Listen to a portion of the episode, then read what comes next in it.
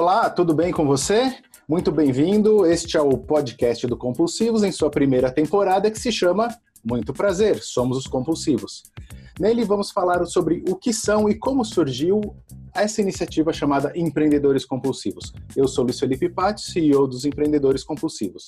Vocês devem estar estranhando, quem está assistindo a gente pelo YouTube, que nós não estamos no nosso estúdio como, no, como normalmente a gente está, né?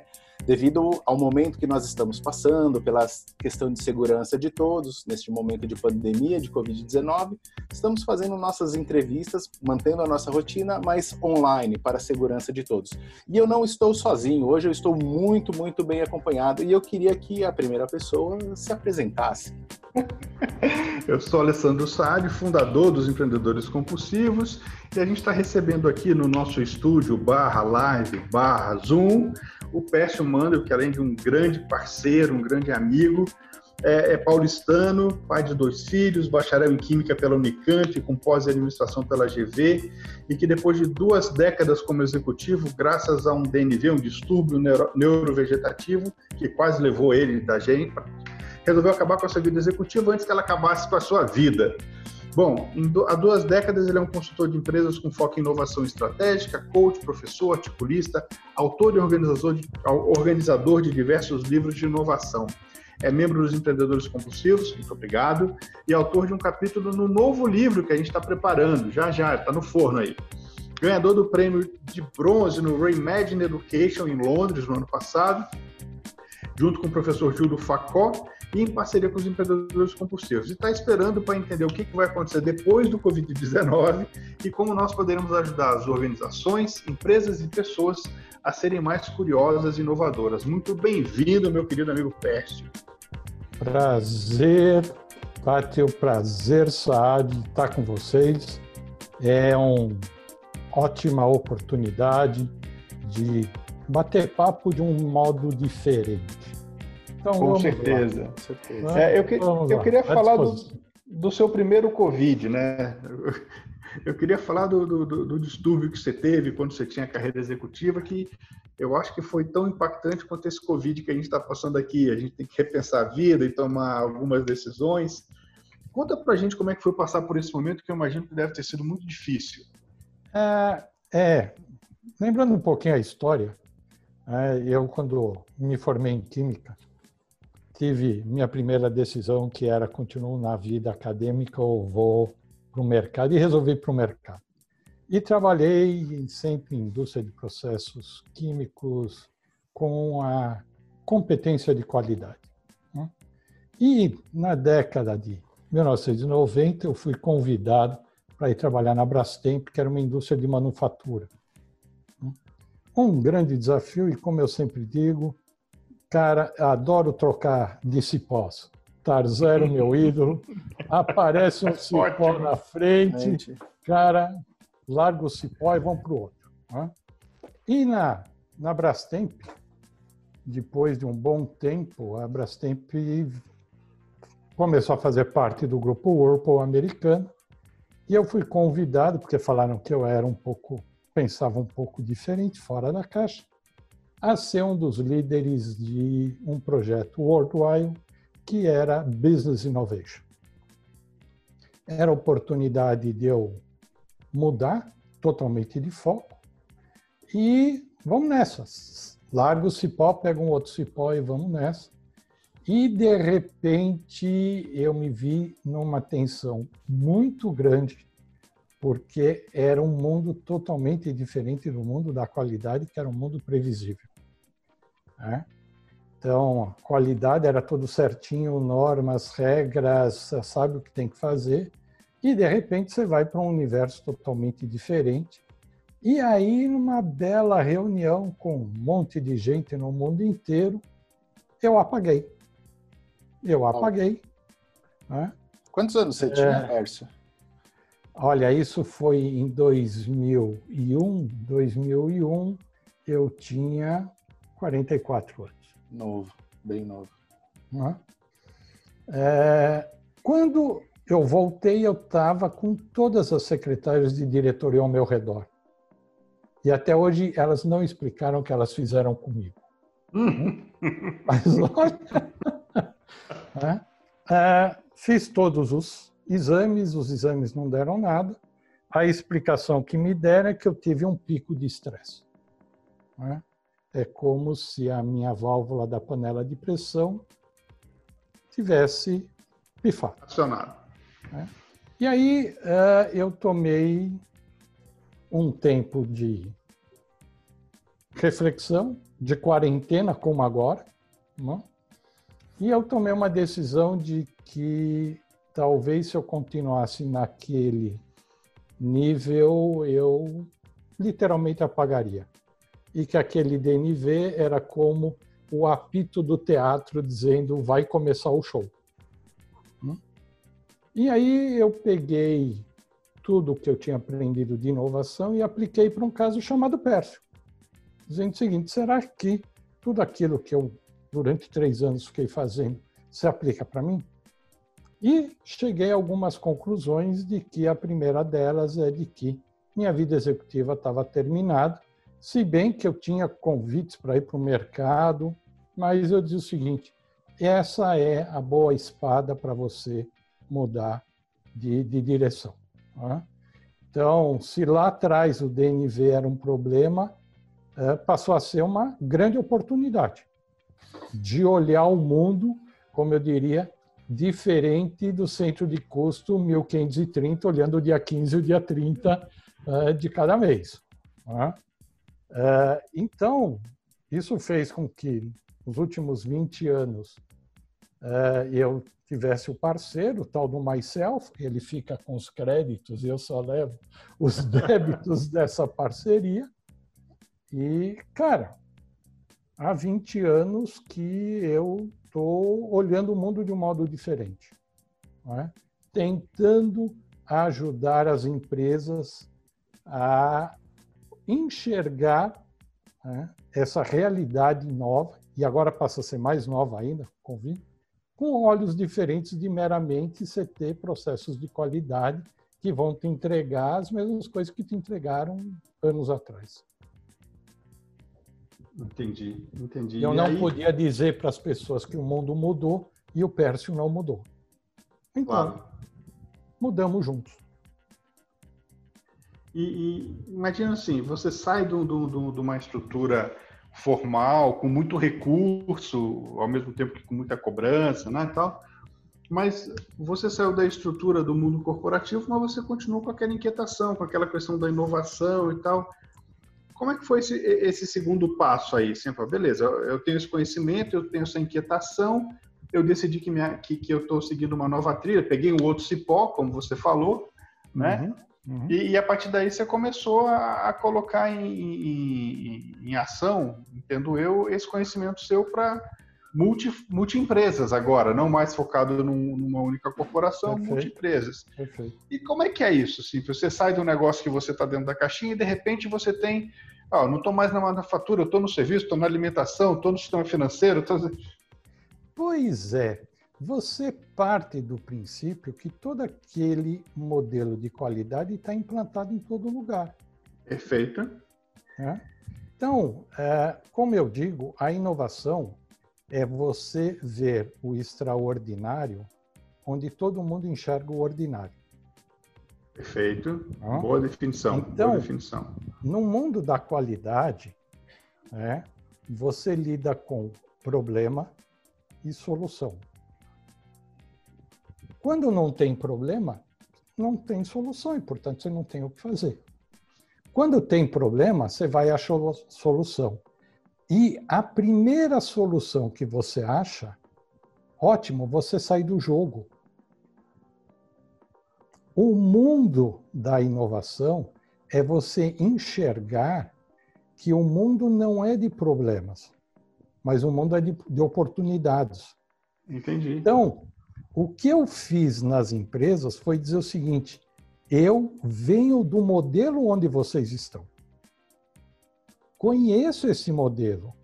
Fui considerado benchmark, tenho certificações internacionais, mas ele não é o fim. Ele é uma etapa de um processo. É uma ótima provocação, né? É? Então, a ah. provocação parte é, gente, do seguinte: o melhor exemplo é o seu exemplo. Perfeito. Perfeito. Então, quer dizer, a gente tem essa, essa, essa virada, a gente passa. Eu brinco, é, é, eu, eu, chamo de Disneylândia isso, né? Quando você vai num lugar que tem tantas, tantas oportunidades, potencialmente tanta coisa para fazer, que você parece uma criança num, num, parque temático, num parque de diversões, né? Então, é, eu, eu, eu, eu, sempre tive uma carreira dupla, eu comecei empreendendo sempre, em alguns momentos eu empreendia para outros em grandes projetos, depois eu voltava e tal, mas toda vez que, que me vinha um, um, grande desafio de um segmento que eu nunca tinha atuado antes, mas que as pessoas queriam que eu atuasse, pô, Disneylândia. Porque é, é, é, eu vou conhecer coisas novas, eu vou me divertir aprendendo, eu vou entregar o resultado uhum. aprendendo, me desenvolvendo. Então, assim, Disneylândia. É, é, então, eu não uso Disneylândia, eu uso o Indiana Jones. Indiana Jones, conta pra gente. Tá? Que é é, um dos filmes de Indiana Jones, ele começa entrando na caverna. Verdade. Okay. É, e ele vai achar o tesouro na caverna e quando ele sai, ele vira o seguinte: todo mundo, ele era escoteiro, todos se perderam, menos eu. É, porque só estava ele sozinho. É então é assim, cada caso de inovação para mim é um Indiana Jones. Por quê? Porque você entra na caverna. É? Então, tem, tem coisas interessantes, experiências, que é o seguinte: é, a gente fala de inovação nas empresas, nas organizações, mas a inovação começa na pessoa. Claro. Tá? Começa Acredito nas coisas nisso. Pequenininhas. A tal história de que você só vai descobrir que a rua paralela que você sempre pega é a melhor quando interrompem a primeira, você não precisa esperar interromper a primeira. Vira à direita e pega a rua. Né? Então, uh, os exemplos que eu tenho, desde multinacional até fazer inovação com pipoqueiro, com feirante, com, pipoqueiro? com camelô. Conta pra gente isso aí, com pipoqueiro? A história do pipoqueiro, depois eu vou pedir autorização para ele, ele vai dar. A história do, do pipoqueiro é muito interessante, porque na época da qualidade na Brastemp, eu tive um funcionário, eu tinha uma área em que todo mundo pensava igual. E eu tinha uma vaga. E eu fui ao RH e pedi, determinei, olha, eu quero tal pessoa. Né? E o RH foi analisar e disse o seguinte, cara, RH veta porque ele não tem nada do perfil que os seus funcionários têm. Então, Exatamente mas o que eu quero, que eu quero. É isso que eu quero. né? Justamente. É isso que eu quero. Hã? Eu quero um vírus é, ali. Tanto é, gente, que nós fizemos um processo evolutivo. Eu fui até a diretoria e banquei a aposta. Né? Chamava Marcos né? e disse para ele, falou, mas por que, que você está querendo a mim? Eu digo, a única coisa que eu quero é que você pense como você pensa. Na hora que você for contaminado pelo sistema, tá? nós vamos ter que te tirar e você já me diz para onde você quer. Ele queria ir para marketing, foi para marketing. Tá? E por que, que ela era diferente? Porque ele tinha uma característica que nas horas vagas ele ia pegar onda em Ubatuba. Opa. Ele era surfista. Tá bom. Ele era surfista. Então, ele tinha uma visão das coisas, o tempo era outro, a velocidade, que para mim era bom. Né? Bom, eu saí, ele também saiu, de repente perdi contato com ele e passaram muitos anos, encontrei ele de novo em Ubatuba. Ele era surfista em Ubatuba, ele falou, cansei daquela vida e fui para Ubatuba. Hum? Chegou em Ubatuba, a vida mudou, mudou, e de repente hoje ele é coordenador uh, numa escola pública de Ubatuba. E de repente ele me liga e diz assim: Meu guru, preciso de ajuda sua de inovação. que foi, Marcão? O que você fez? Comprei o carrinho de pipoca na Praça da Matriz. é. E quero tua ajuda de como fazer inovação aqui em Ubatuba. Bom, resumo da história, vocês podem procurar. Ele criou uma marca chamada Professor Pipoca, né? Fez inovação, no negócio dele na Praça da Matriz de Ubatuba. Então, ele já espantou a concorrência, entendeu? Ele faz produto diferenciado, ele agita para burro na cidade. O carrinho dele, por exemplo, ele faz propaganda de outras empresas. Né? E agora, na quarentena, ele está fazendo delivery da pipoca. Demais. É, e quando você vira diz assim, Marcão, e aí? Falou, cara, eu sou o professor pipoca, eu criei minha marca, como quem diz assim, até em coisas teoricamente muito simples, é você pode inovar. Vou te contar um outro caso desse que é mais antigo, é um feirante. O cara vendia balas doces em feira pública. Hoje ele tem a banca dele em shopping center. Uau. E aí eu vi como ele foi fazendo inovação. E aí pergunta para ele, diz assim: "Meu jovem, que é? Como é que você faz isso?" Ele diz o seguinte: "A regra é muito simples, Pércio. Se o filho saliva, o pai paga." E o pior é que é verdade, experiência própria. E eu, ele diz assim: eu não vendo doces e salgados. Eu vendo a experiência de criança salivar. Bem então, é, as coisas têm uma visão tão diferenciada entre esses seus mundos da qualidade e inovação, que é exatamente o que, atendendo o convite dos compulsivos, eu estou escrevendo no capítulo do novo livro. Muito ah. bom. E esse capítulo do, no, do novo livro você vai aproveitar para dar já é, essa questão de inovação e de mudança, é, aproveitando a reflexão que a gente está vivendo nesse momento, onde as pessoas têm que buscar inovar, é, novas formas de trabalhar, de vender, de consumir? Você já está pensando então, nessa linha? Então, então, eu fui convidado e eu tinha um cara que jogou um prazo nas minhas costas e dizendo o seguinte: você tem que cumprir esse prazo. Né? Guilty. né? Uh, e o capítulo foi, a primeira versão dele foi escrito antes da pandemia. Sim. Né? E respondendo a sua pergunta, Luiz, uh, tem uma reflexão final dizendo que é imperativo que as competências de qualidade e inovação, né, que eu relato lá, vão ser fundamentais no novo mundo. Uhum. Não provavelmente nas mesmas bases do que foram. Uhum. Né? Mas se o mundo é novo, não vai sobreviver quem não inovar. É, eu, tenho, eu tenho uma provocação para você, mais uma, porque assim, é, é, eu estou no olho do furacão lá, lá, lá no Espro, né? Porque a gente é uma entidade de 40 anos que sempre se preocupou muito com a causa, mas, mas não tem muita inovação tecnológica, né? Uhum. E, e, a gente foi obrigado a, a, virar a chave do jeito que deu, como 90% das empresas do mundo. 95. É tal... ah, é, obrigado. As outras cinco já quebraram. Isso aí. Então, assim, é, é eu estava até escrevendo um artigo para falar sobre isso internamente lá para o meu time. Aí eu comecei a assistir as lives. Pô, BR Malls fez a mesma coisa, Unilever fez a mesma coisa, é, todas as empresas foram obrigadas a trabalhar, porque ninguém tinha um plano de contingência para um negócio desse e ninguém imaginou que ia ter um problema. E eu faço parte de um comitê de inovação de uma siderúrgica, e, eles, e essa área de inovação é muito bacana e tal, não sei o quê. E, e numa das conversas nossas, assim, no, no grupo de WhatsApp, assim, um cara soltou uma, uma dessas, assim, que é, cara, é o melhor momento para você inovar, porque se der errado, a culpa é do Covid.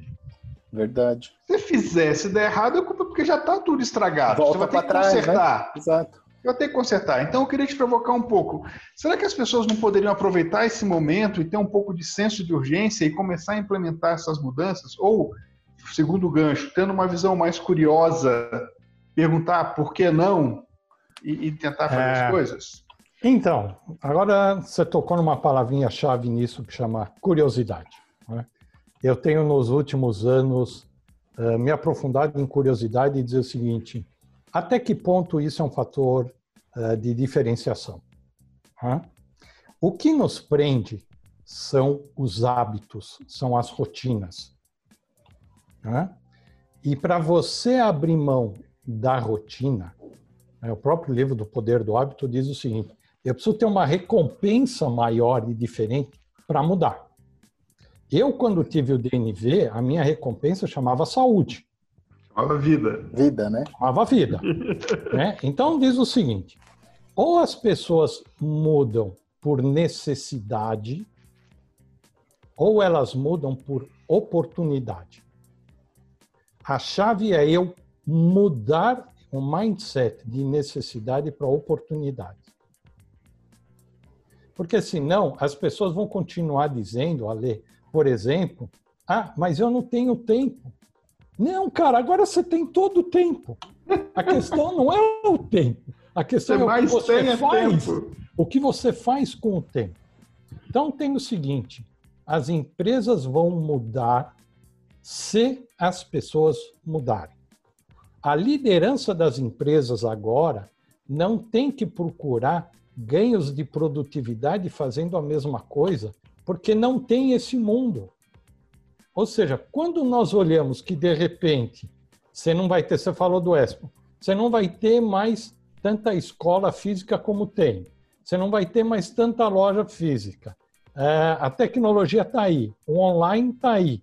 Você tem setores inteiros que estão quebrados ou vão, ou vão pensar na sua sobrevivência de um modo diferente, ou nós vamos ver cada vez mais cemitérios de aviões nos desertos americanos. É isso aí. É isso aí. A questão agora não é como eu vou ganhar da minha concorrência. É o Oceano Azul e diz assim: eu tenho que criar um novo mercado, eu tenho que criar novas propostas de valores, eu tenho que mostrar que o que eu faço não é meramente o mesmo produto que eu fazia ou o mesmo serviço. É. Eu acho que é o Oceano Azul com cauda longa, né, Felipe Luiz? É, é, é, é duas. É, é um ah, momento... e a questão e a questão da curiosidade é por onde, ao meu ver, e esse é o prêmio que nós ganhamos em Londres, com a parceria com os empreendedores compulsivos, é onde a coisa começa. Nós temos que resgatar a capacidade que as pessoas tinham de serem curiosas. Exato. Deixa eu aproveitar esse gancho que você me deu da, da curiosidade do Prêmio em Londres, porque o, o, tempo aqui voa, a conversa sempre quando é boa, o tempo passa muito rápido e a gente vai ter que ir caminhando para o fim. Mas eu não queria é, encerrar sem antes falar justamente disso, né, do, do Prêmio em Londres. Eu sei, né? Você atua como professor convidado lá na, na, na UFABC. Federal do ABC. Professor, é. Com a Federal do ABC, junto com, com o professor Júlio. E aí vocês uh, foram lá e receberam esse prêmio bronze no, no Reimagine Education lá em, em Londres, né? No final de 2019. Conta pra gente rapidinho como é que foi isso, como é que foi parar, qual que é o, o mote por trás e, e, assim, pô, é um Oscar da educação, né? Então, o que, que é. qual que é o significado que isso traz para é. você? Então, o que nós fizemos foi dizer o seguinte: ok, existem vários modelos de inovação. Está cheio. Livraria e biblioteca está cheio. A nossa percepção era de que esses modelos eram incompletos. É? Os modelos basicamente passam, partem da criatividade, e nós tivemos várias experiências, inclusive com a Lê, lá na Mercatos ainda, quando falamos disso. Mas o que eu digo é o seguinte: falta uma coisa fundamental nessa metodologia. E a gente procurou desenvolver uma metodologia genuinamente brasileira que contemplasse essa questão, que para nós é uma competência estratégica hoje, fundamental, que é a curiosidade. A criatividade não sai do nada. Não é que você vai dormir, bota o livro embaixo do seu travesseiro e você vira criativo. assim. Né? Então, o que nós fizemos foi transformar curiosidade numa metodologia e acoplar a curiosidade em vários processos, tá? incluindo a é, inovação. Então, a curiosidade pode ser acoplada a vendas, a negociação, é, a compras. Né? Por quê? Porque ela é uma etapa anterior ao processo. E ela é uma etapa que depende não de ferramentas, mas depende de pessoas. E pessoas é um bicho esquisito. Nem todo muito, mundo gosta de lidar com pessoas. Muito, muito, então, o que muito, nós fizemos foi trazer isso, aplicamos essa metodologia em uma turma, né, sabendo dos riscos que tinha. Os compulsivos foram convidados e participaram da banca de inovação e levamos essa metodologia para Londres. E no Congresso de Londres, onde se analisava tecnologia e metodologia, nós fomos agraciados com o terceiro prêmio na região. Então, o que nós estamos fazendo agora com a parceria dos compulsivos é como eu agrego isso, que passa a ser mais diferencial ainda, nos processos e nas competências que os compulsivos têm. Faz parte da visão estratégica dos compulsivos levar o que tem de mais moderno tá? para as organizações e empresas, dependendo do setor. Então, não é que a curiosidade é específica para o ramo escolar, ela é aplicada para todo mundo. Verdade, concordo. A curiosidade é minha, ela me leva para onde eu quiser. E eu ela acho que abre todas as portas. E eu acho que cada vez mais, eu acho que é isso que falta, principalmente no mundo corporativo, é justamente uh, essa liberdade, muitas vezes, dos gestores darem da equipe se desafiar, de ter a curiosidade, porque, né, o porquê, porquê, e se, né, e se ao invés disso, daquilo. É, porque isso é contraditório ao que se aprendeu. E para um mundo novo, nós vamos ter que aprender desaprendendo.